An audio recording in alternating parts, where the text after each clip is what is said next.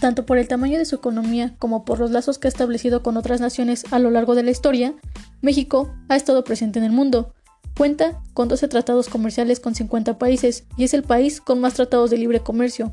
Hoy, todos los lazos que hemos tejido se ven materializados con nuestra membresía en los principales organismos y foros multilaterales, como lo es la Organización Mundial del Comercio, el Mecanismo de Cooperación Económica Asia-Pacífico o la Asociación Latinoamericana de Integración.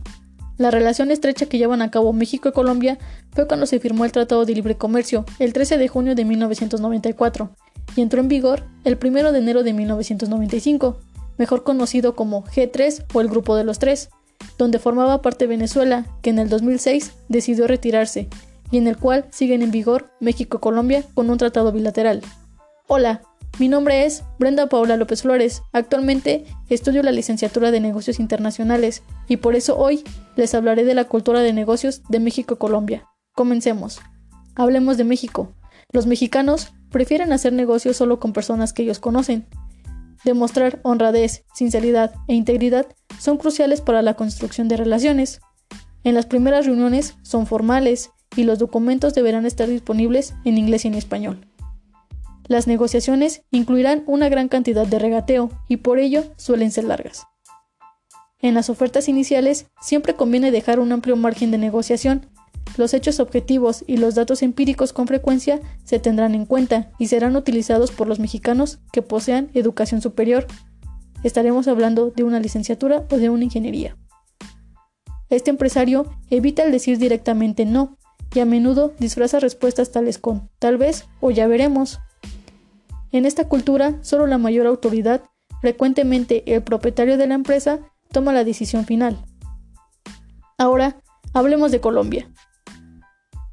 Las negociaciones con los colombianos se desarrollan en un ambiente de cordialidad que a menudo facilita en gran medida el proceso de negociación, dado que se puede percibir un cierto grado de confianza entre las partes que permiten manejar adecuadamente este tipo de reuniones.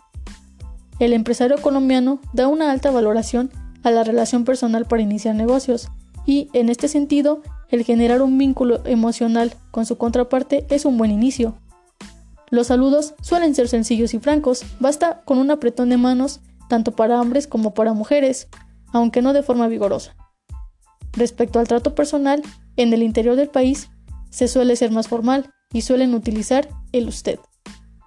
Con respecto al uso del idioma, es necesario recordar que Colombia es uno de los países que mejor conserva el lenguaje y el protocolo de la España tradicional. En este país, las tomas de decisiones empresariales es jerárquica, por lo que se recomienda que en las reuniones de negocios siempre se involucre al responsable directo de las decisiones, los cuales pueden ser los gerentes generales, gerentes comerciales y o de logística.